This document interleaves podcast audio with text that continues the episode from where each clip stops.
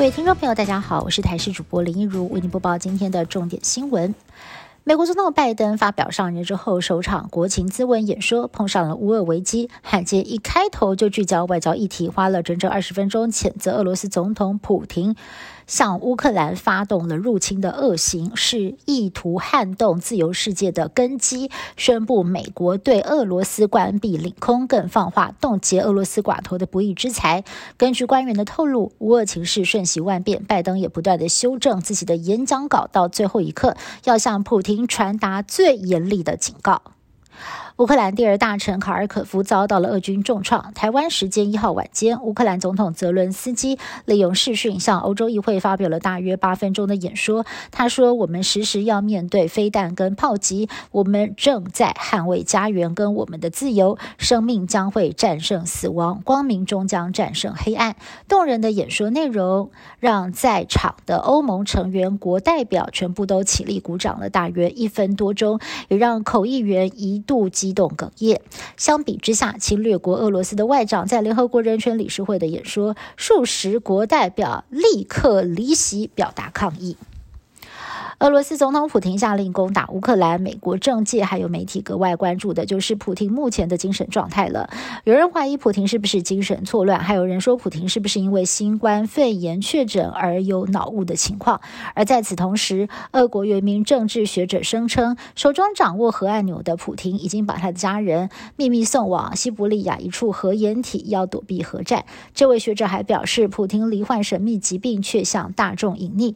美国官员现在也要请。情报单位深入的了解普京的精神状态，就怕他真的失心疯，会把全人类带向毁灭的边缘。美国前国务卿庞皮欧今天抵达台湾访问，除了将拜会蔡总统，还要出席远景基金会举办的闭门会谈。不过，远景在昨天接到了数名思觉失调者的恐吓信，声称要对庞皮欧不利。根据邮戳，这封信是从新北市中和寄出的。警方目前已经调阅了监视录影器，并且采集信件上遗留的指纹跟 DNA，希望能够赶快的追出嫌犯到底是谁。日本近期承认，完整接种三剂疫苗的台湾民众，只要持小黄卡就能够入境免隔离。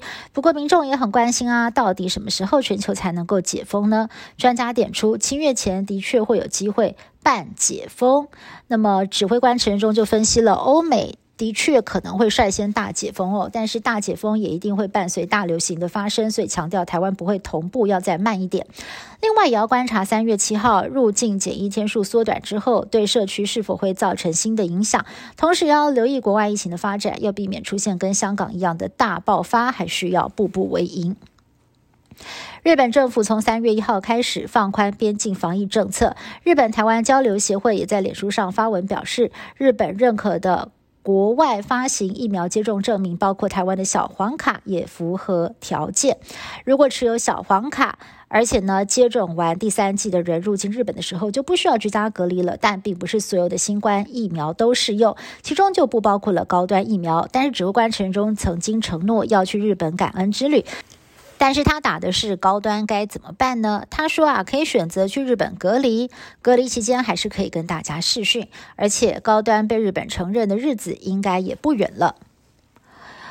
乌克兰、俄罗斯交战。西方国家不断的谴责、抨击普京，声援乌克兰，不过始终不愿意跟俄军直接交火。有乌克兰的公益团体人士就哭着质问英国首相强森：为什么西方国家不干脆设立禁航区保护乌克兰人民？场面让人鼻酸。不过强森表示：哦，设立禁航区就代表英国的军队必须要跟俄军交战，英国真的做不到。